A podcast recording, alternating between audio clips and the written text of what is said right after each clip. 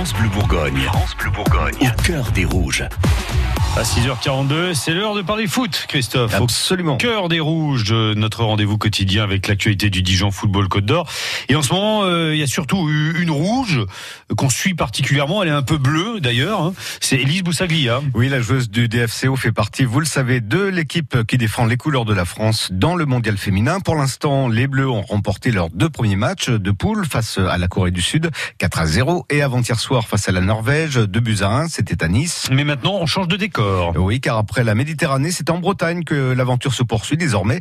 Euh, pour leur dernier match de poule, c'est au Roazhon, euh, au Roison Parc de Rennes que les joueuses tricolores vont affronter le Nigeria. Ce sera lundi soir. La milieu de terrain du DFCO, Elise Boussaglia, est arrivée en Île-et-Vilaine avec ses coéquipières euh, hier après-midi.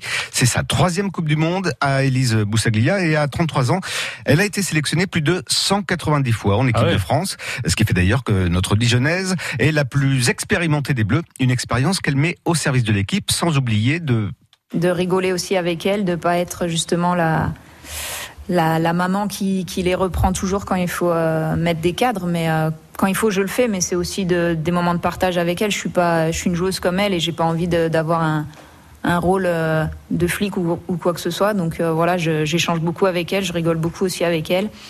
Et euh, après, quand on parle plus de, foot, j'essaye euh, toujours de, donner des conseils, mais ça, j'ai pas attendu de, faire partie des plus anciennes, c'est dans ma nature, donc, euh, j'essaye de le faire. Après, c'est vrai qu'avec l'âge, je fais plus attention.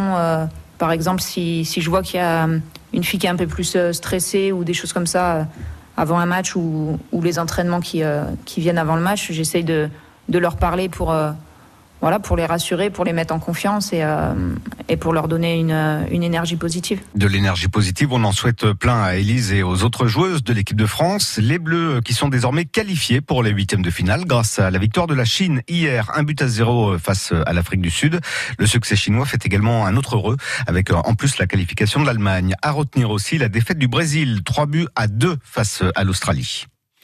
7h moins le quart maintenant. Suivez au cœur des rouges sur FranceBleu.fr. FranceBleu.fr. Un coup d'œil